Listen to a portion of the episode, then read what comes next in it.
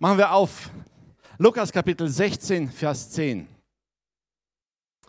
Ein altbekannter Vers, kennt jeder Christ, der öfters mal in der Gemeinde geht. Oh, die revidierte, das ist nicht schlecht, ja. Doch bedenkt, nur wer im Kleinen ehrlich ist, wird es auch im Großen sein. Wenn ihr bei kleinen Dingen unzuverlässig seid, werdet ihr es auch bei großen Dingen sein. Luther sagt da, wer im geringsten treu ist, wird auch im Großen treu sein. Wer im Geringsten untreu ist, der ist auch im Großen untreu. Kennen wir alle diesen Bibelvers? Oder? Erstaunlich ist, dass wir den Bibelvers kennen, den Bibelvers lesen und sehr oft aber eine ganz andere Meinung darüber haben. Ich verrate mal etwas. Die meisten lesen diesen Vers so, sagen, wer in den wichtigen Dingen treu ist. Auch seien sie noch so klein.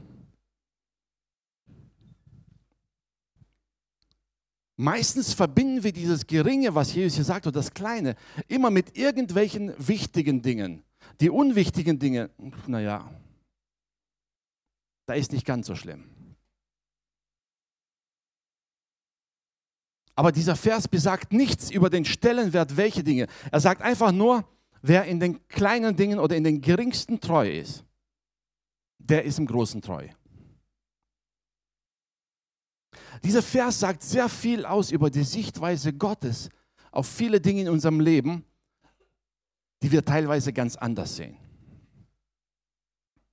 Vieles, was für uns wichtig ist, ist in Gottes Augen komplett unwichtig. Und viele kleine Dinge, die wir einfach oft übersehen, die haben in Gottes Augen einen sehr hohen Stellenwert.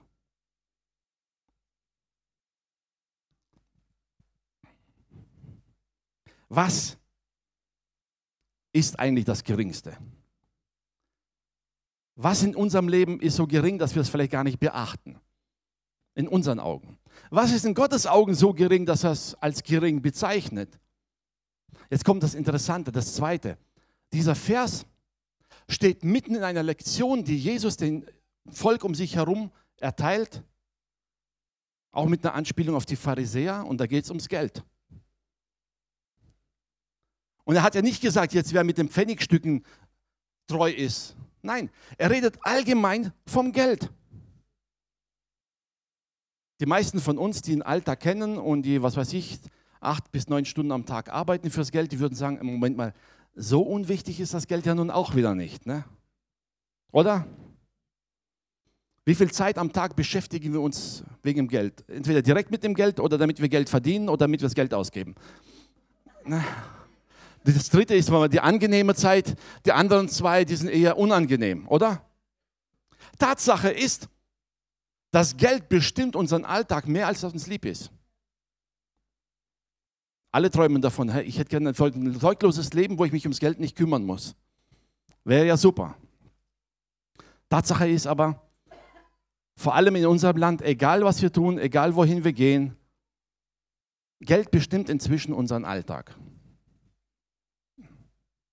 Du stehst morgens auf, schaltest Kaffeemaschine ein, kostet Geld. Oder? Ist so. Der Kaffee kostet Geld, der Strom kostet Geld und wenn du das Wasser aus dem Wasserhahn nimmst, kostet das auch Geld. Es gehört dazu. Inzwischen ist es so weiter, wenn du den Kaffeebeutel in den Müll schmeißt und den Säugen lässt, kostet das auch Geld. Und wenn du den Rest vom Kaffee äh, runterspülst, kostet das Abwasser auch Geld. Ist Fakt. Unsere Klamotten haben das Geld gekostet. Fährst zur Arbeit, das kostet Geld. Musst noch Geld bezahlen, damit du arbeiten darfst.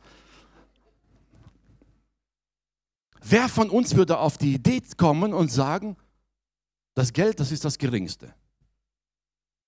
Wer? Gott sagt aber, das Geld ist das Geringste. In Gottes Augen ist das Geld genauso viel wert wie der Dreck, auf den du tagsüber drauf trittst. Nichts. Oder? Gott hat eine ganz andere Sichtweise auf viele Dinge in unserem Leben. Wir neigen dazu, gewissen Stellenwert zu geben und sagen, okay, bei den wichtigen Dingen, da knie ich mich rein.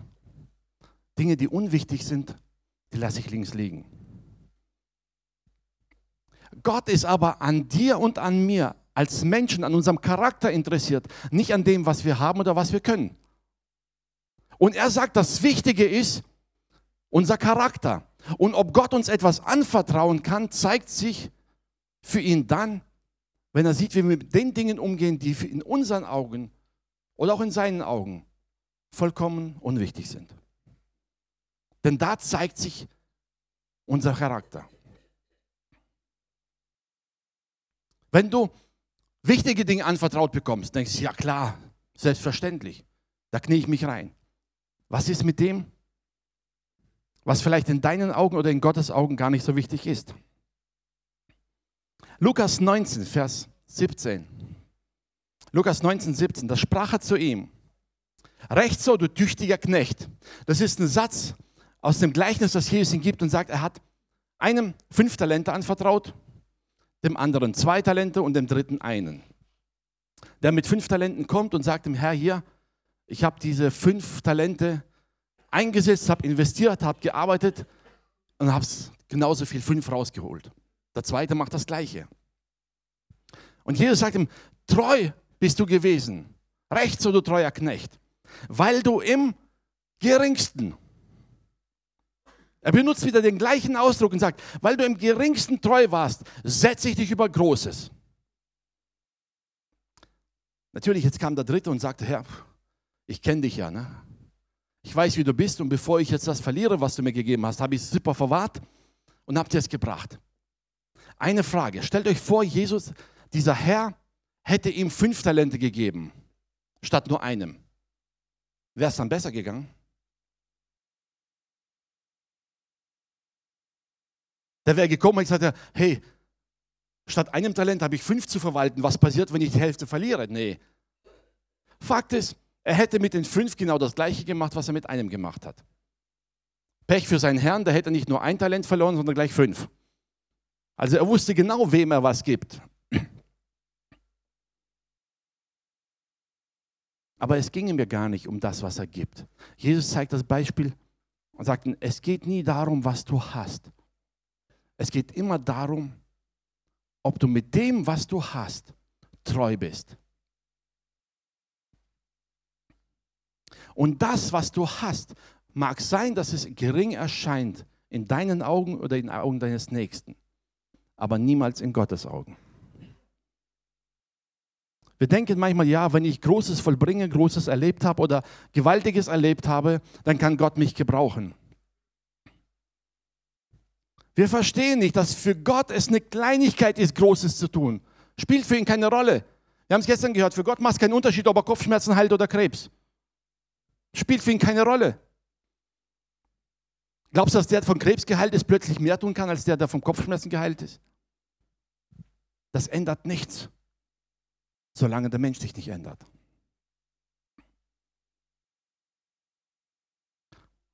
Und wo sucht sich Gott seine Leute? da wo es niemand sieht. Er sucht sich seine Leute da, die im Alltag in den kleinen Dingen sich bewähren. Eine Geschichte dazwischendurch ist mir gerade vorhin gekommen. Wir kennen alle David, ne? König David aus dem Alten Testament, super König, einer der besten Könige, den Israel je hatte.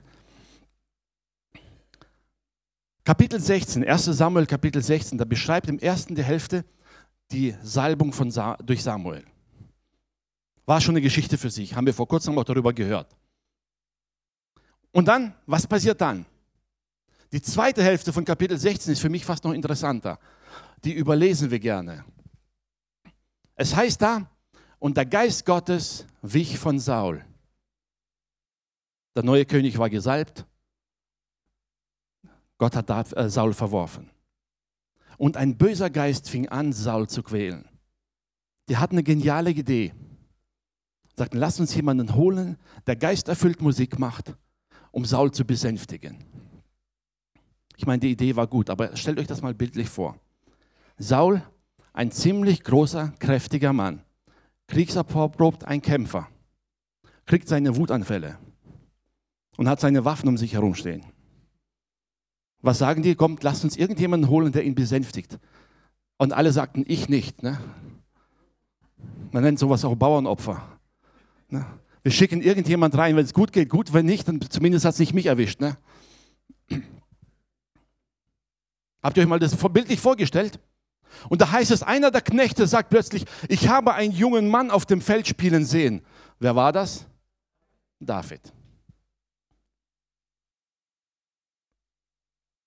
Jetzt versetze dich mal in die Lage von David. Ein paar Wochen vorher wurdest du gesalbt zum nächsten König von Israel. Und die sagen dir, hey, komm mal, Saul hat gerade seine Wutanfälle, kannst du mal für ihn spielen, dass er ruhiger wird. Das erste wahrscheinlich, was ich gedacht hätte, Moment mal, dazu wurde ich aber nicht gesalbt. Berufen bin ich dazu eigentlich auch nicht, oder?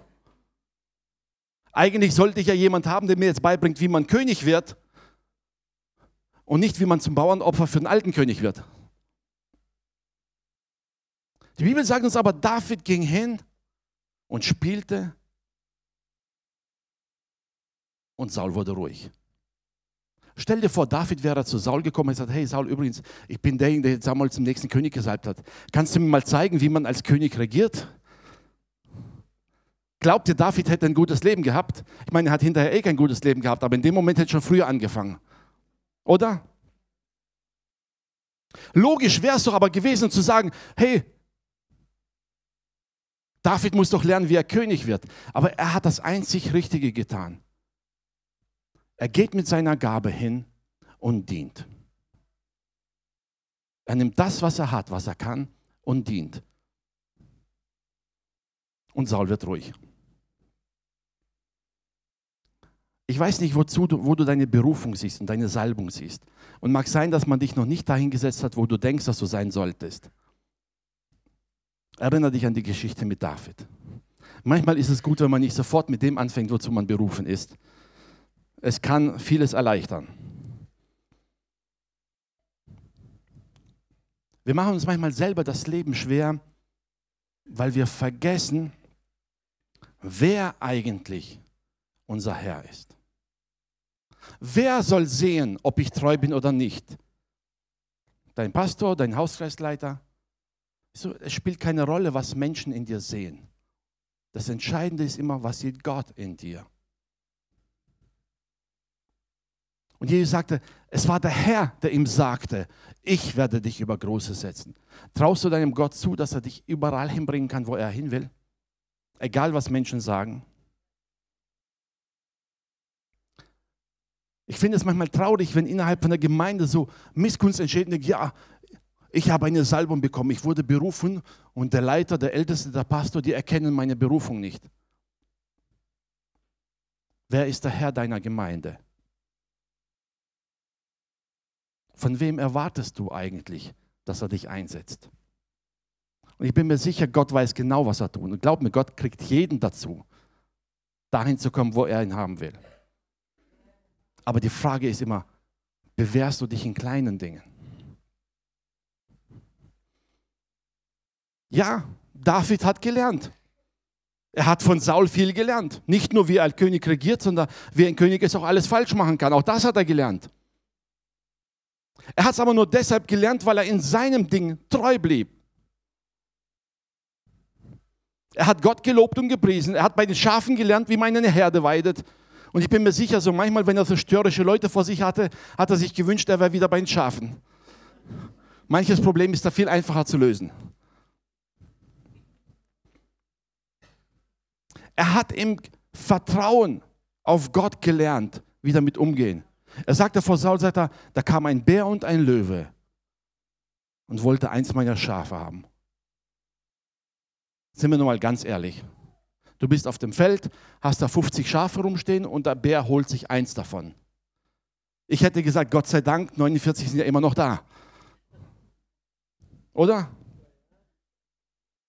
Wer von uns würde sich freiwillig mit einem Bären anlegen? Wegen einem Schaf.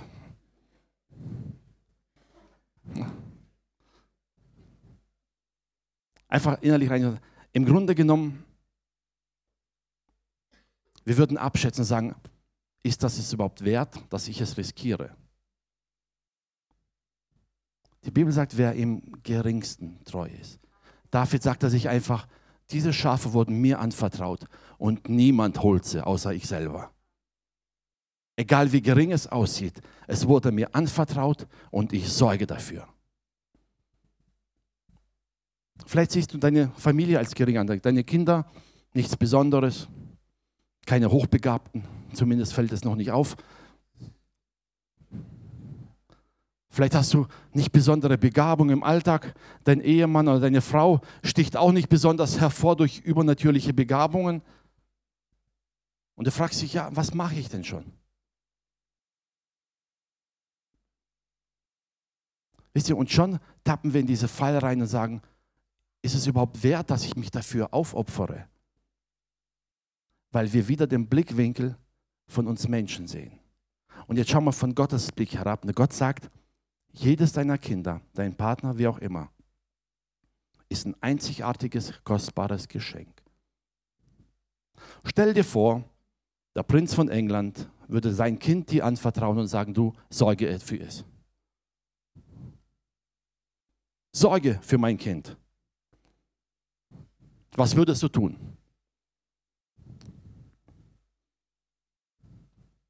Würdest du auch denken, ach, der Junge ist auch nichts Besonderes, ist auch ein Mensch aus Fleisch und Blut und besonders intelligent ist er auch nicht, also was soll's, ne? Hauptsache irgendwie groß kriegen. Oder würdest du tatsächlich mit allem, was hier zur Verfügung steht, versuchen, das Beste für ihn zu tun? Weil es eben ein Prinz ist. Ich meine, deine Kinder benehmen sich vielleicht nicht so, aber trotz allem sind es Prinzen, das sind Kinder Gottes. Wir benehmen uns auch nicht so, ne? Fakt ist, dass jeder einzelne Mensch, jeder einzelne von uns, jeder einzelne von unseren Angehörigen in Gottes Augen kostbar ist als alles Geld der Welt zusammen. Kannst du dir das vorstellen? Er ist kostbarer Egal wie er ist, egal ob sie jetzt passt oder nicht, er ist kostbarer als aller Reichtum dieser Welt. Und dann sagt Jesus, bist du in dem Geringen treu? In deinem Alltag, in deinem Umfeld, mit dem, was du hast, bist du treu in dem, was du hast. Und da prüft dich Gott. Er prüft dich nicht mit großen Dingen. Er will sehen, was machst du in deinem Alltag? Wie gehst du damit um? Wie gehst du mit dem um, was Gott dir und mir anvertraut hat? Wie gehst du mit der Begabung um, die du hast? Setzt du sie für andere ein oder nur für dich selber? Wie gehst du mit den Dingen um, die andere vielleicht sogar verachten, weil es in ihren Augen nichts wert ist? Aber es ist etwas, was Gott dir anvertraut hat. Was machst du damit? Und wenn du darin treu bist, dann weiß Gott, okay, wenn du in den Alltagsdingen, mit dem Geld, mit den allgemeinen Sachen, mit deinen eigenen Begabungen, wenn du damit treu bist, dann kann Gott dir Menschen anvertrauen. Das, was in seinen Augen absolut kostbar ist. Jesus ist nicht ans Kreuz gegangen für irgendein Geld, für irgendein Paradies, für irgendein Haus oder sonst irgendwas auf dieser Erde. Er ist nicht ans Kreuz gegangen für einen tollen Sommerurlaub. Wissen wir alle, oder? Der ist auch nicht für einen Rolls-Royce ans Kreuz gegangen, obwohl er in unseren Augen so teuer aussieht. In Gottes Augen ist das nichts wert. Er ist ans Kreuz gegangen für dich und mich und für unsere Angehörigen. Und Jesus sagt da weiter, wer wird euch das kostbare Gut? Das heißt, wer wird dir die Verantwortung für einen Menschen anvertrauen, wenn du in dem, was in Gottes Augen nichts wert ist, wenn du nicht einmal in dem treu bist? Möchtest du, dass Gott dich gebraucht, dass Gott sich durch dich verherrlicht? Möchtest du, dass Menschen durch dich gesegnet werden? Sagt, fang an im Alltag. Da, wo Gott dich reingestellt hat, fang da an, treu zu sein. Matthäus 25, 40.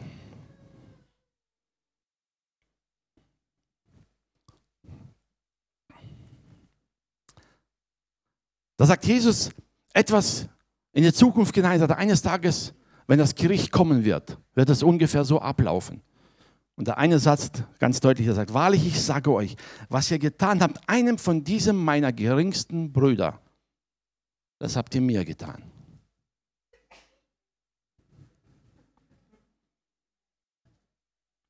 Was du einem der geringsten, also einem von dem, den wir eigentlich gar nicht so beachten würden. Wir haben vorhin die Bilder vom Hilfsdienst gesehen.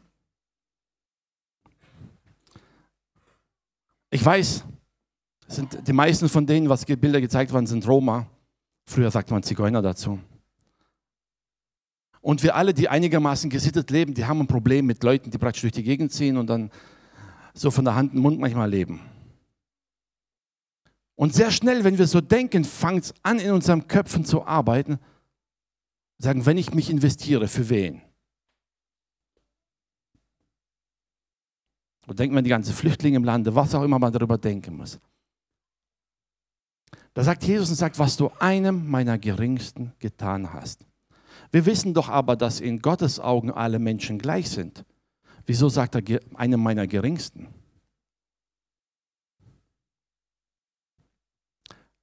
Er hält uns hier vor Augen, sagt, die Menschen, die du selber schon als gering achtest oder teilweise nicht wert, dass man sich darum kümmert. Das, was du einem da getan hast, hast du für mich getan. Ich glaube, das ist auch die Motivation. Wir können ja alle vom Hilfsdienst fragen. Irgendwann, wenn man hunderte von LKWs geladen hat, denkt man irgendwann, okay, Herr, es müsste ja reichen. Der Transporter letzte hatte die Nummer 230. Das war der 230. LKW, den wir hier beladen hatten, rübergeschickt hatten. Und die meisten davon von Hand geladen. Jetzt wisst ihr, warum die Kerle beim Hilfsdienst alle so recht staatliche Männer sind. Ne? Und Jesus sagt dann, was ihr einem meiner Geringsten getan habt, das hast du mir getan. Egal wie müde man sich fühlt, wenn man von Herzen Gott dient, weiß man, okay Herr, die Mühe ist es wert. Ist nicht leicht. Ich glaube beim letzten Hilfstransport, als ich gefahren bin, dann stand ich nachts an der Grenze und der Zöllner hat mir wieder Schwierigkeiten gemacht. Und ich, im ersten Moment dachte ich, oh Mann, warum tue ich mir das eigentlich an? 48 Stunden Fahrt. Ich hatte, in der Zeit hatte ich 48 Stunden nicht geschlafen, wegen den Grenzen. War todmüde und dachte erst Moment, warum tue ich mir das an? Und dann dachte ich einfach wieder an die Leute, die ein paar Kilometer weiter hinter der Grenze auf uns gewartet haben. Und ich wusste, es lohnt sich. Es lohnt sich. 12 Uhr nachts angekommen, die haben mich ins Bett liegen lassen. Und eigentlich sollte ich um 9 Uhr raus und die haben die Tür zugemacht, Wecker ausgemacht. Und als ich um 11 aufgewacht bin, waren sie alle weg. Haben sie gesagt, wir haben gedacht, wir lassen dich einfach mal schlafen, was soll's. Ne? Aber es ist nicht leicht. Hat die Bibel nirgends gesagt. Und trotzdem sagt er, was du einem meiner Geringsten getan hast, hast du für mich getan. Natürlich, wir dienen gerne den Leuten, die Großes tun. Weil wir denken, wow, wenn er Großes bewirkt, dann bin ich ja beteiligt an dem Lohn, den er kriegen wird. Möglichst viel abstauben. Das ist unser Denken. Gott hat einen ganz anderen Blick. Gott schaut in unseren Alltag hinein und sagt, was machst du im Alltag mit dem, was ich dir gegeben habe? Das ist das, was vor Gott zählt. Und da freut er sich über jede Treue, jede Hingabe, weil er weiß, genau das ist das, was Reich Gottes baut. Nicht die einmaligen großen Aktionen, sondern die Beständigkeit, die Treue in kleinen Dingen. Ich habe letztens in der Bibelschule gelehrt, wisst ihr, David war auch Vorbild für andere Könige. Es gab andere Könige, die wurden gesalbt und sind drauf losmarschiert, mit dem Kopf durch die Wand.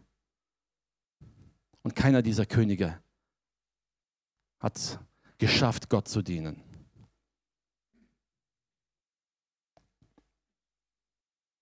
Gott konnte David gebrauchen, weil er wusste, ihn interessiert nicht das Große. Er hat sich interessiert für das, was Gott für ihn will. Im Alltag, in kleinen Dingen. Egal wo es war. Das heißt immer wieder, und David wandte sich immer wieder an Gott. Aber wo hat er das gelernt?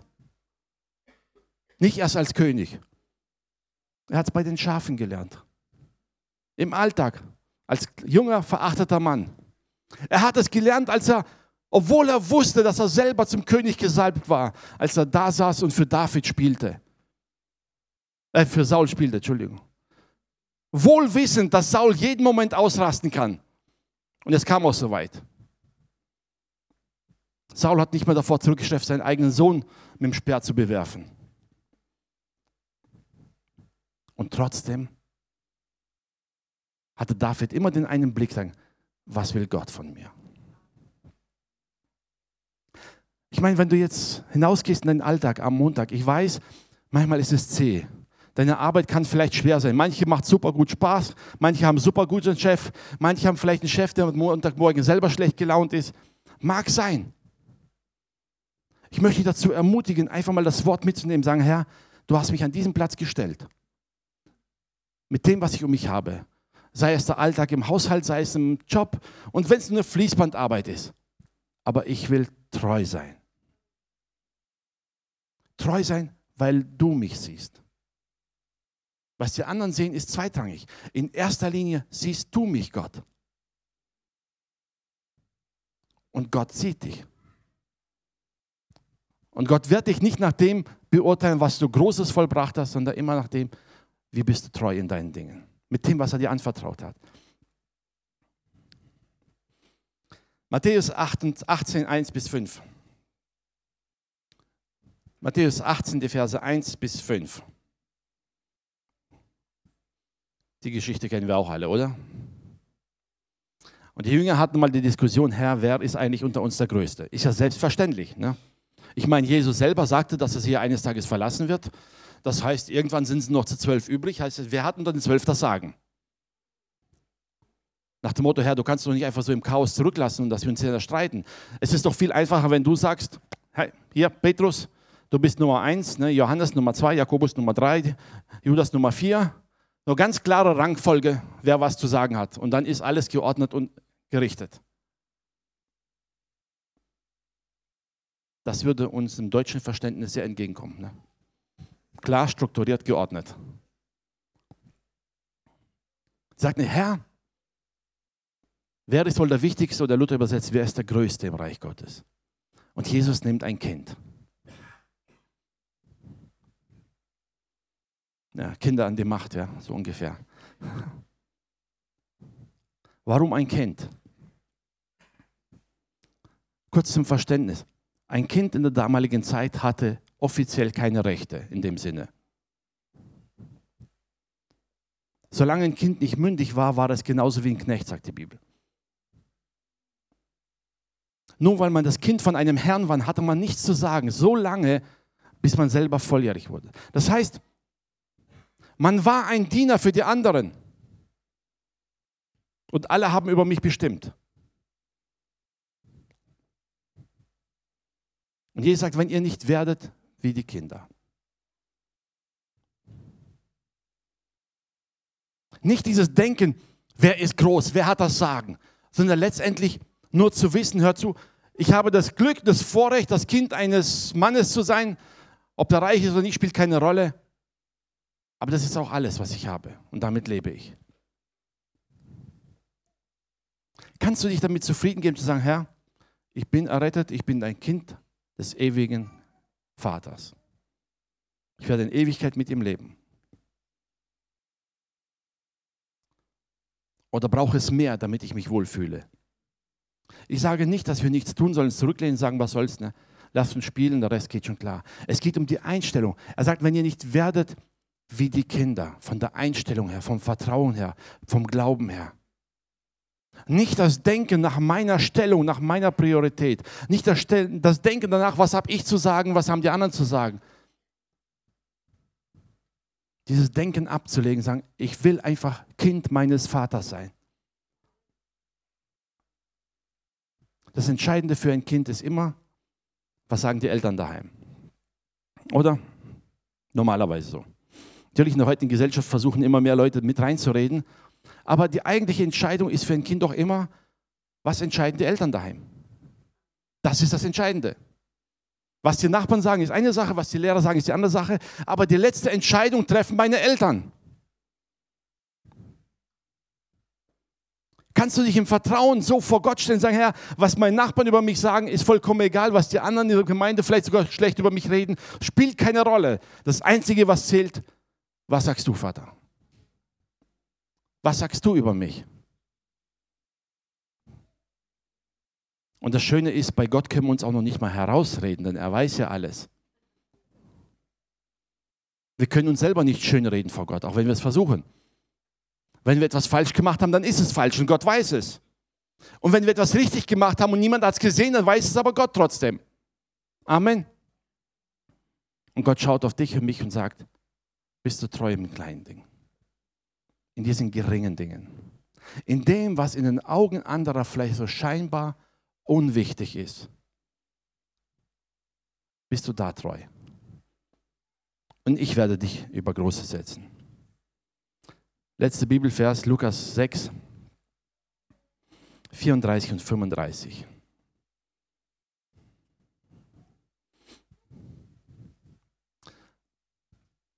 Oh, Hoffnung für alle schreibt das super schön. Was ist schon dabei, Leuten Geld zu leihen, von denen man genau weiß, dass sie es zurückzahlen?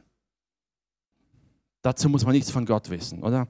Luther sagt da, das tun die Leute in der Welt genauso. Vers 35.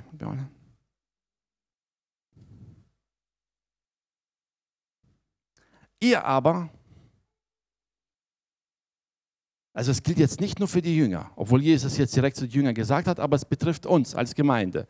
Also wir aber, wir sollen unsere Feinde lieben und den Menschen Gutes tun. Kriegen wir ja noch hin, ja. Ihr sollt ihnen helfen, ohne einen Dank oder ohne eine Gegenleistung zu erwarten. Das fällt uns schon schwieriger. Ich meine, wir bringen ja bereits unseren Kindern bei, dass sie Danke sagen sollen, wenn sie was Gutes kriegen. Ne? Und jetzt sollen wir anderen helfen und noch nicht einmal erwarten, dass sie Danke sagen. Aber genau so weit geht Jesus. Genau das meint Jesus. Erwarte nicht den Dank oder den Lohn von anderen, sondern das, was du tust, tue für den Vater im Himmel. Egal, ob dein Nächster, dem du hilfst, sich in ein paar Wochen daran erinnert oder nicht. Er sagt, was immer du tust, egal was du tust, tu es immer mit dem Blick auf deinen Vater im Himmel. Sagen, ich tue es, weil Gott mich erkauft hat. Ich tue es, weil ich sein Kind bin. Ich tue es, weil es ihm wichtig ist. Das ist der Hauptgrund. Ich tue es nicht, weil der Mensch mir jetzt sympathisch ist und denke, okay, das wäre schön, wenn der bekehrt ist. Der, naja, liegt mir nicht so ganz. Ne? Dann erretten wir lieber den dann. Ne? So denken wir manchmal. Gott sagt aber, ich will sie alle erretten. Und wenn wir anfangen, aus Gottes Sicht zu sehen, was ist Gott wichtig, dann werden wir alles dafür tun, um Gott zu gefallen. Weil wir es für ihn tun. Amen. Ihr wisst ja, normalerweise, wenn man jemandem etwas schenkt, schenkt man ihm etwas oder tut ihm etwas Gutes, was ihm gefällt. Wenn also ein Vater einem kleinen einjährigen Baby eine große Eisenbahn schenkt, dann ist das nicht in erster Linie fürs Baby gedacht gewesen. Oder?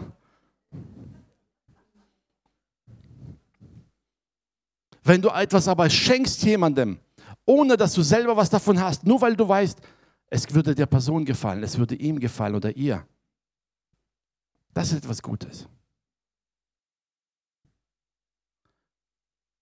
Unserem Vater im Himmel gefällt nichts mehr, als dass die Menschen, die er liebt, errettet werden. Amen. Alles andere kommt danach. Das, was ihm am meisten gefällt, ist, dass die Menschen errettet werden. Und aus diesem Blick heraus ist das ganze Neue Testament geschrieben. Mit allem drum und dran. Paulus hat manchmal sehr komplizierte Sachen in seinen Briefen geschrieben. Manchmal denkt man. Wenn man aber diesen Blick betrachtet und sagt, sein wichtigster Blick war das gleiche. Menschen sollen zur Erkenntnis der Wahrheit kommen. Alles andere ist zweitrangig. Plötzlich wird einiges einfacher.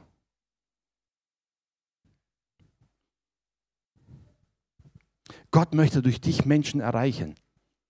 Und er erreicht sie dadurch, indem er dich beobachtet und sagt, was machst du in deinem Alltag? Wie gehst du mit dem um, was Gott dir anvertraut hat? Dein Hab und Gut. Für Gott, in Gottes Augen nichts wert, aber er will wissen, wie gehst du damit um? Deine Kinder sind in Gottes Augen kostbar. Wie gehst du damit um? Dein Umfeld, deine Arbeitsstelle, deine Kollegen, deine Nachbarn, sie sind kostbar in Gottes Augen. Für uns manchmal eine Anstrengung und trotzdem kostbar in Gottes Augen.